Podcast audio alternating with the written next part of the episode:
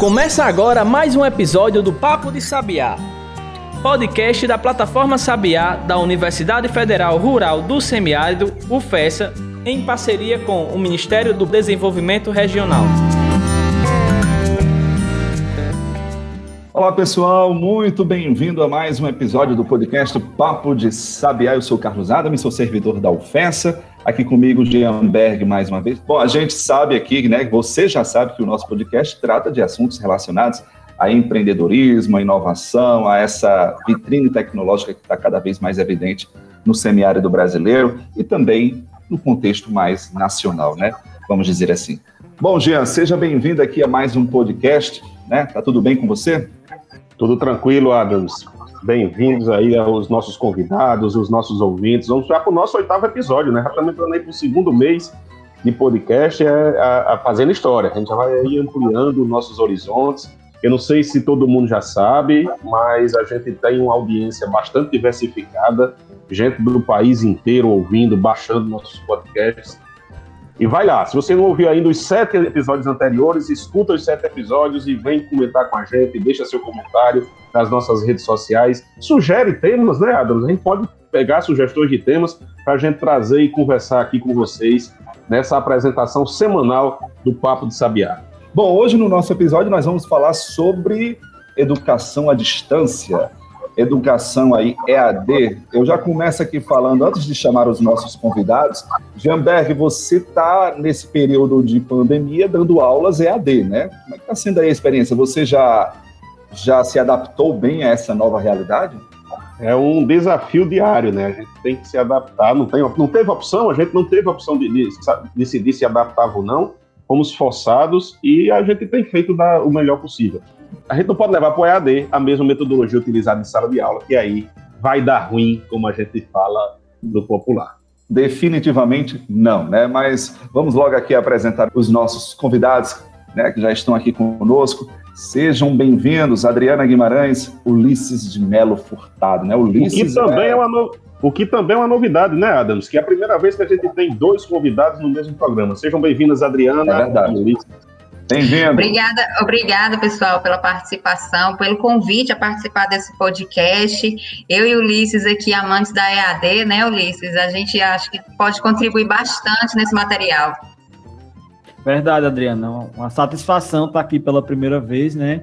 Falando sobre um tema tão presente nos tempos atuais, não só para quem já, já participava da EAD, mas para todo mundo hoje, né? Quem trabalha, quem estuda, querendo ou não, está envolvido com EAD, porque afinal, home office não deixa de ser também uma educação à distância que a gente teve que aprender a esse, a esse novo formato de trabalho, né? A gente não pode simplesmente transportar a sala de aula para o EAD. O mesmo formato, a mesma forma de trabalhar, o mesmo estilo de dar aula, simplesmente agora dar aula de frente para uma tela. Aí eu queria deixar essa pergunta para os nossos convidados. É isso mesmo?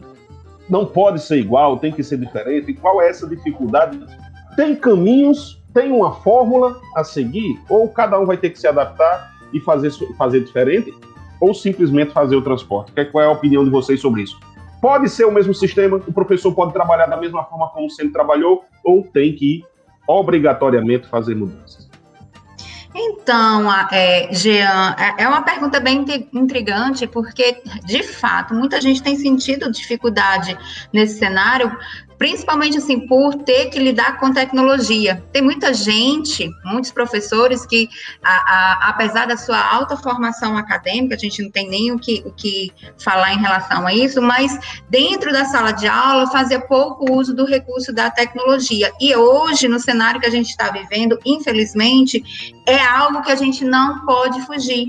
E na EAD, a gente já tem esse costume, né? Não é um costume, a gente recebe uma formação específica para poder lidar com a tecnologia da melhor forma didática para o nosso aluno.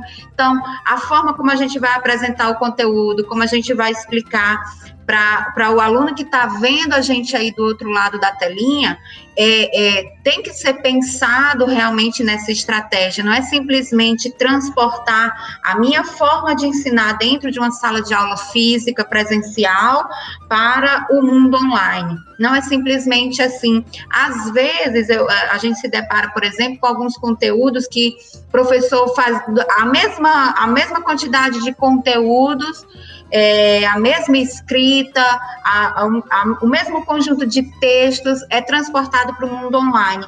Isso fica mais maçante ainda para o nosso aluno, porque ele está olhando ali para aquela tela, não está tendo contato com seus colegas, muitas vezes sente mais dúvida em relação a isso, e, as, e, e mais ainda se sente meio que intimidado às vezes de ter que levantar a mão, de ter que perguntar, porque ali vai ser somente aparentemente mesmo tá estando todo mundo na mesma sala de aula, mas ele sente que tem mais olhos é, é, em cima dele nesse cenário. Então, assim, a gente tem é, é, é orientado muitos dos nossos colegas é, para adaptar o conteúdo para esse universo online. Mas é, é, algo que, de fato, vai ter que partir muito da preocupação do professor, porque requer uma formação, requer uma pesquisa, requer um treinamento com a tecnologia, ele precisa interagir de fato com a tecnologia, ele não pode ter medo de olhar para uma câmera e se comunicar com seu aluno, ele não pode ter medo até mesmo de errar, às vezes, utilizando aquela tecnologia, que ali já dá uma travada, ele se são mais olhos, né? Ele se sente que tem mais olhos ali, é, ali lhe cobrando, ah, mas você é o professor, você não pode errar. Não é assim, né, gente? Então, no cenário que a gente está vivendo, uma das primeiras coisas que a gente conversa para qualquer grupo de professor que tiver interessado em entender como é o funcionamento dessas tecnologias para o ensino remoto, para esse ensino online emergencial que a gente está passando, é primeiro de tudo ter empatia. O professor tem empatia com o aluno e o aluno tem empatia com o professor, que está todo mundo no mesmo barco. Mesmo quem já vem atuando na EAD, no ensino remoto, no ensino online, eu falo muito para os meus colegas, é outra realidade.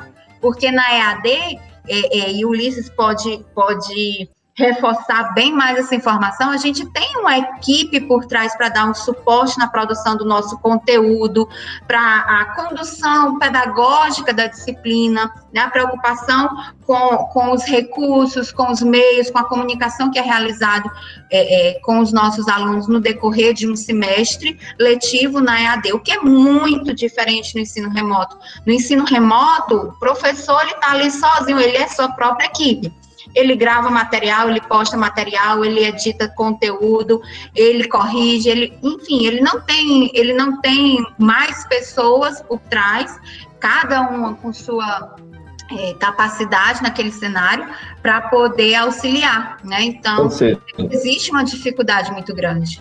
Adriana, o professor ele ganhou, né, Adriana e Ulisses, o professor de hoje ele ganhou uma função a mais, né? Que além de tudo ele precisa agora ter esse cuidado também da, do remoto, né? Da aula remota, é, pensar em cenários e tal. Agora uma coisa que eu fico imaginando para o professor, né? O de hoje é a dúvida se, é, para saber se o aluno está presente ou não, né? Porque o, a gente não tem a obrigatoriedade do aluno estar tá com a câmera ligada. Então acho que deve ser o maior drama hoje do professor dizer assim, mas será que ele está ali acompanhando, né?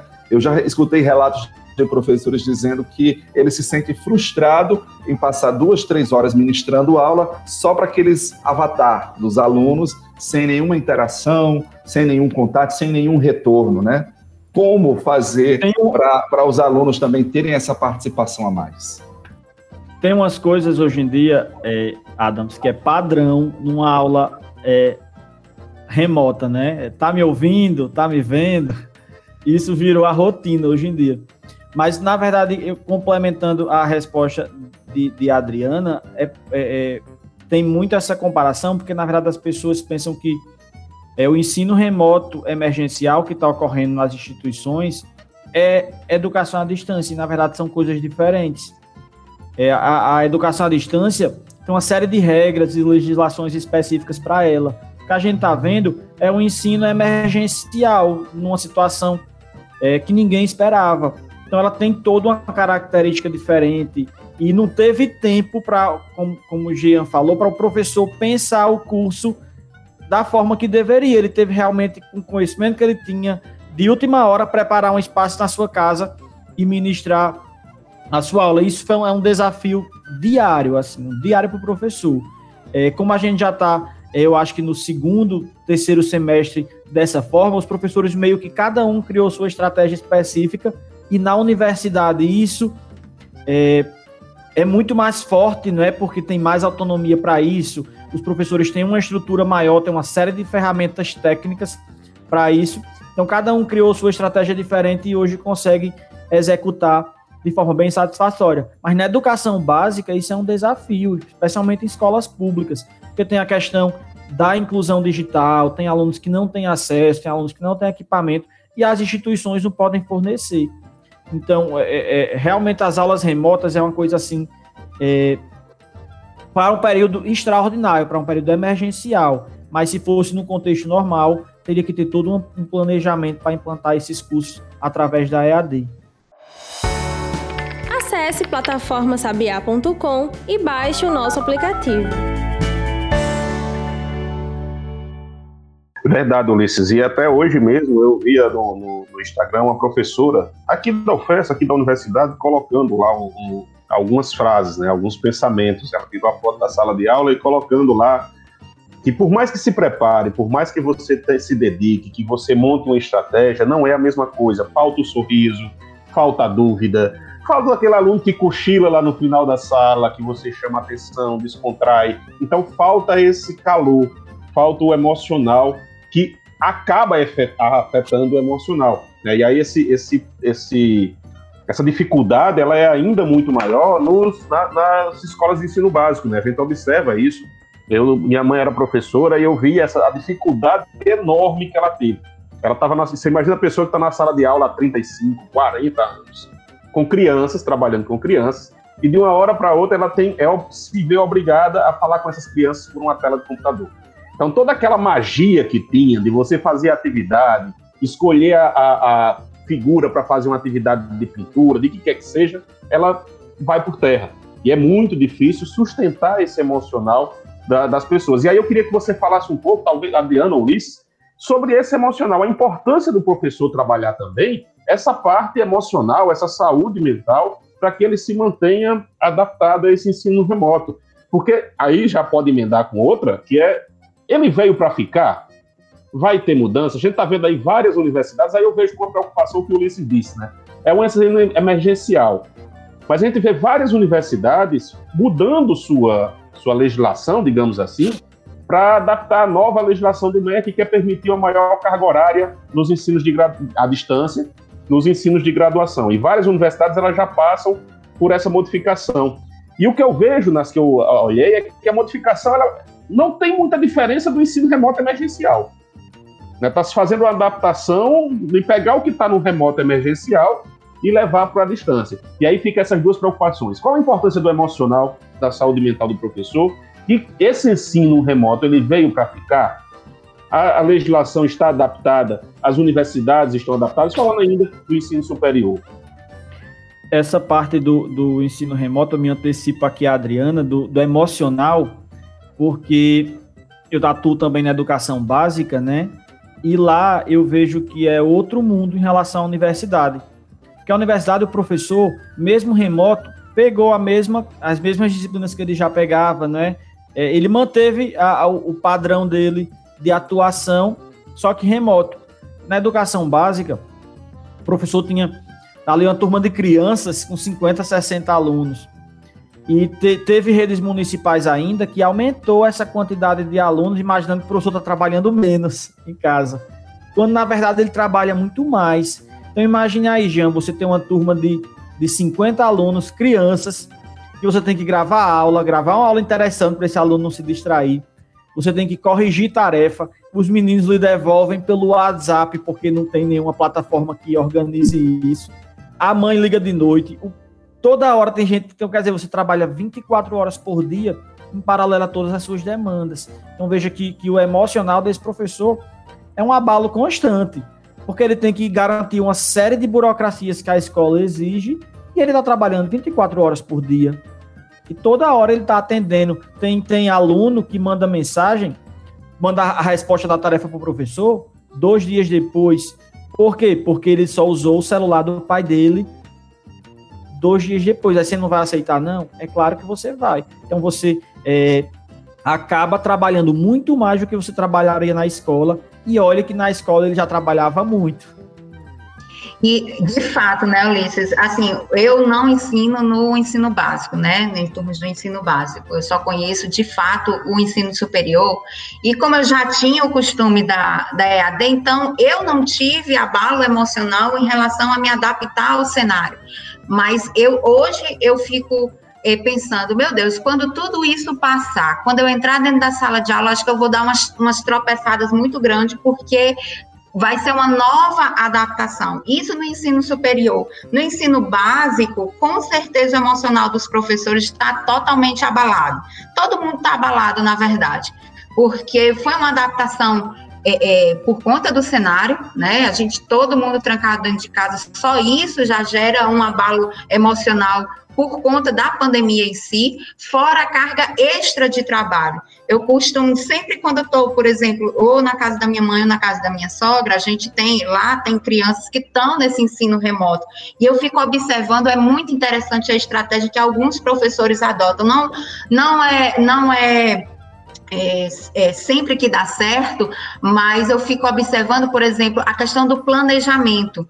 Então, às vezes, é, não tem aula naquele dia e o professor não avisa a turma. Então, por exemplo, na casa da, da minha sogra, minha sobrinha, ela ficava perguntando à tia: tia, vai ter aula? Tia, vai ter tarefa? Olá, tia, já cheguei na, na, na sala, na sala de aula. E essas, essa, essas questões do planejamento também interferem muito no emocional do, do profissional da educação hoje, né? Então, acho que quanto mais a gente é, é, se organizar, conversar com os nossos alunos, mesmo não estando ali fisicamente olhando para eles, é, eu acho que a gente consegue manter um pouquinho mais do nosso elo com o que era antes. Né? Não vai ser a mesma coisa, logicamente. É, já, já chegando na pergunta do, do Jean, ele veio para ficar, né? Eu acho que, que, na verdade, o cenário que a gente está vivendo hoje é um grande pontapé perdão, com perdão da palavra, na bunda, realmente, assim, com muita força,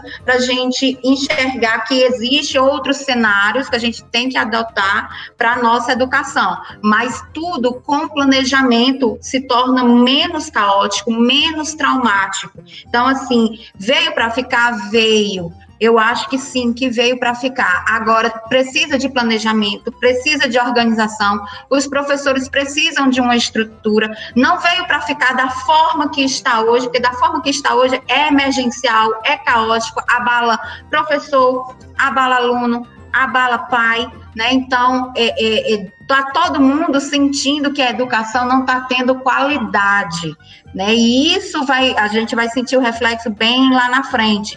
Mas se a gente analisar o cenário que a gente está vivendo hoje, com certeza a gente vai conseguir extrair muita coisa boa que tem se manifestado. Professores, por exemplo, que têm utilizado de, de é, é, do seu momento em casa para interagir melhor com seus alunos. Alunos, infelizmente, que não têm acesso a, a um celular, a, pega o celular do pai, entrega a atividade alguns dias depois. São coisas que a gente vai ter que ponderar sempre, colocar na balança para ver o que é que de melhor a gente está vivendo hoje para aderir para a nossa educação, se tornar de fato uma educação é, é, embasada na tecnologia em todos os patamares da educação, desde o ensino fundamental até o ensino superior. Né? Porque mesmo que, que, que no ensino superior a gente sinta, ah, mas o aluno tem mais liberdade, tem mais autonomia, mas eles também sentiram abalo né? Não foi, não, não está sendo fácil para ninguém, né? Não está sendo fácil para professor, para aluno, para os pais. E eu acho que quanto mais empatia a gente tiver nesse cenário, compreender a situação do nosso aluno, compreender a situação do nosso professor. Às vezes o professor, várias vezes aqui em casa, eu gravando aula ou participando de algum encontro com os meus alunos, tocava o, o, carro da pamonha lá fora, os cachorros latiam, e isso também acontece na casa do nosso professor lá do ensino básico, acontece na casa do nosso aluno, principalmente na casa do nosso aluno, onde, onde ele convive com muito mais pessoas. Então, assim, a gente vê que a, é, é a educação, eles estão, é, as pessoas, né, nesse cenário, estão tentando? Eu acho que o, o, mais válido disso tudo é que nós estamos tentando, não estamos desistindo da educação. Era muito fácil a gente dizer, não, não vale a pena.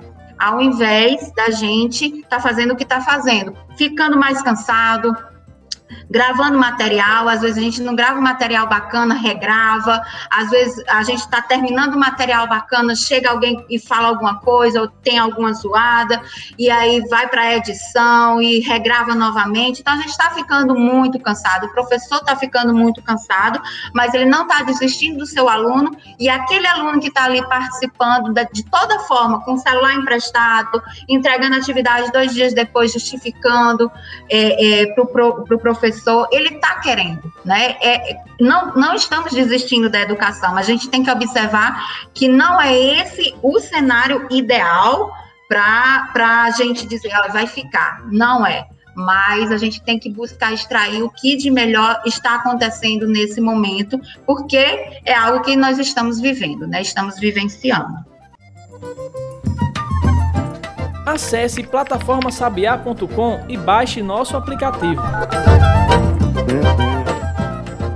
Essas trilhas sonoras aí que você falou, Adriana, faz parte agora. É latido de cachorro, é porta batendo, né? Abrindo, fechando, é barulho de criança, enfim. É, hoje faz parte da realidade desse ensino é, emergencial, né? Uma, uma das coisas que eu aprendi aqui foi justamente isso. A gente tinha essa ideia, e vocês me explicaram, que EAD é a mesma coisa de ensino remoto, e não é, né? Não é, definitivamente não é, porque EAD é algo planejado, é algo meio que esmiuçado, pesquisado, né? E, e a, esse ensino remoto caiu assim de, de, de, paraquedas nas mãos dos professores e principalmente dos alunos. E agora eu falo como aluno que eu tenho uma certa certo bloqueio em relação ao EAD, justamente pelo do EAD não, pelo ensino remoto, né? Justamente por esses pontos que vocês falaram aí, né? A respeito do, do, do cansaço, é, da, da, da, questão do, do, da internet que muitas vezes falha, né? Então é, é, algo que realmente que precisa ser muito melhorado, né? Melhor planejado, porque acredito que é algo que veio para ficar. Como o Jean aí falou, é, se ele estava perguntando se é algo que veio para ficar, eu acredito que sim, né? Que é algo sem volta, né? Agora precisa ser muito é, é, é, melhorado, né? Eu queria saber de vocês se vocês têm dados a respeito da EAD hoje, né? Voltando à questão da EAD se vocês têm dados a respeito desse ensino à distância no Brasil, quantos alunos, é, enfim, instituições, elas já, já aderiram né, a esse formato de ensino. Deixa eu só complementar a pergunta de Adams. É, não é de hoje, né? A dela, ela evoluiu muito nesse último ano, mas qual é esse histórico? Então, antes de chegar nos números, qual, como é que nasceu a EAD? A gente teve programas no rádio, programas na TV, que tiveram um papel muito importante na educação que era talvez os primórdios aí da, da EAD. Como é que é essa história? O que é que aconteceu para a gente chegar até aqui, esses números que vocês podem mostrar para a gente? Quem não se lembra do Telecurso 2000, né? Acho que é, é, é, é contemporâneo para todos nós aqui. É, e, mas a, mas é, essa questão do histórico da EAD, ele é bem é, complexo, porque assim, tem autor que diz, Jean, que a própria invenção da escrita é um dos primeiros relatos de educação à distância porque quando eu escrevo um livro, a pessoa que está lá lendo está estudando, né? O tempo e o espaço é diverso. Mas também tem autor que, que fala que é, os jesuítas, quando chegaram, que escreviam cartas para ensinar, é, também é, um, é uma forma de educação à distância, porque era também fazendo uso da escrita, né? Ele escrevia as lições dele lá e os alunos aprendiam mas ao longo da história da humanidade, a EAD esteve presente. Na verdade, a, a grande característica da educação à distância é que ela faz uso da tecnologia vigente. A tecnologia que está bombando ali em certo momento, ela agrega para si. Aconteceu isso com, com a correspondência, né? com rádio, com a TV, com a internet e hoje são com as tecnologias digitais. E provavelmente, eh, Jean, daqui a 20, 30, 40 anos, isso que a gente está falando seja passado. Talvez já uma nova tecnologia seja, seja tenha surgido, teleprojeção, alguma coisa assim, e a EAD com certeza vai incorporar, porque ela incorpora a, a, as formas de comunicação é, que bombam na época. É bem interessante assim você falar que hoje a tecnologia a gente pronto a gente se comunica através do computador, dos smartphones, das TVs inteligentes, né? E a tecnologia amanhã é, tá, tá o tempo todo mudando e a educação está acompanhando. Então Hoje é isso que nós temos de mais top. Amanhã pode ser, já pode ser obsoleto, né? E já trazendo assim, um, um pouquinho dos dados da EAD, é, é, é, já é, é, querendo contextualizar até um pouquinho da minha, do meu estudo de doutorado, que eu estou escrevendo uma tese justamente sobre a EAD, é algo que tem se transformado bastante no decorrer dos anos. Inicialmente, os estudos mostravam que as pessoas que iam para a educação à distância eram pessoas que queriam conciliar estudo e trabalho. Então, trabalhavam durante o dia e queriam estudar, queriam manter o, o seu ritmo de estudos, melhorar a sua escolaridade e não conseguiam conciliar com a escola, com a universidade, e aí buscavam na EAD como uma estratégia, como uma forma de saída, né, para esse cenário. Mas agora, é, se vocês observarem, nós já temos os nativos digitais, né? Nós já estamos numa geração onde os nossos filhos, os nossos alunos, eles já vêm já ligados à tecnologia, né? Ou seja, já, já nasce integrado com o celular. Tem criança que já sabe mexer melhor em aplicativo do que muito, muitas pessoas, muitos adultos hoje em dia. Nós somos chamados os imigrantes digitais. Então, essas, essas, esses, esses novos alunos, esse novo perfil de alunado, que são os nativos digitais, digitais que estão nascendo nesse, nesse período das tecnologias, eles tendem a buscar EAD mais do que o presencial. Né? Por quê? Porque já estão acostumados com a tecnologia a se comunicar por meio das telas. Então, é uma tendência e os dados só mostram isso. Por exemplo, ah, eu tenho aqui um dado do INEP, é, do, do último relatório do INEP, que mostra a evolução 192,4% no número de ingressantes em relação aos de ingressantes em cursos à distância em, em relação ao curso, aos cursos presenciais. Então, foi um boom muito grande entre 2009 e 2019. Dez anos de diferença.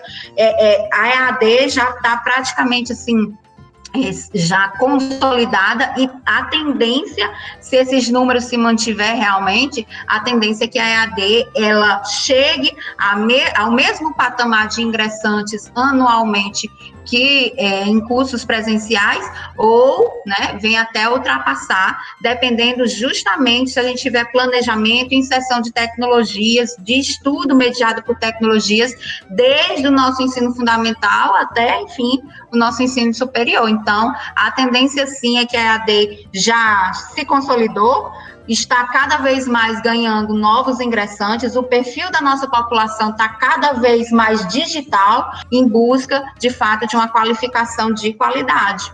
É, eu queria trazer aqui para a realidade pra, da plataforma, né? Como é que está sendo, como é que foi bolado essa questão da, desse planejamento dentro da plataforma Sabiá para essa questão da capacitação? Eu sou bem suspeita de estar falando da plataforma educacional da Sabiá, porque assim, ela, ela nasceu com a necessidade de trazer uma experiência única de aprendizado para todos os nossos cursistas. Então, são cursos que a gente tem buscado entender principalmente quem é o nosso público e o que é que o nosso público precisa, para não estar tá oferecendo é, de forma genérica, para oferecer coisas, para oferecer conhecimentos, formações, capacitações que de fato façam é, é, a diferença no dia a dia de quem está assistindo, a diferença no dia a dia do nosso profissional. Cada um dos profissionais que estão envolvidos tem pensado é, é, com carinho quem é o público, a quem que eu vou oferecer, como que eu vou oferecer para aquele público de fato se sinta inserido e receba aquele conhecimento porque ele precisa. Então a gente está trabalhando em cima dessa filosofia dentro da plataforma educacional da Sabiá. Assim, a gente já está aqui é, chegando ao final do nosso episódio, E, Jean, eu queria saber se você tem mais alguma consideração. Só quero agradecer a Adriana e o Ulisses por disponibilizar o tempo. E como a gente falou no início, é um assunto que rende bastante. Com certeza. Gente, é isso. Acesse lá a plataforma sabia.com, como o Jean e a Adriana já falaram aí. Tem todo um know-how lá, uma, uma estrutura também dessa parte de capacitação, de, de cursos EAD já sendo preparado, sendo montado. Bom, recado dado, muito obrigado pela sua companhia, né? A gente volta em breve com mais um episódio do podcast Papo de Sabiá. Fica ligado, compartilhe, acesse os nossos conteúdos digitais, né? Acompanhe a gente lá no Instagram, acessa a plataforma sabiá.com, baixe o nosso aplicativo e fique à vontade aí para interagir sempre conosco.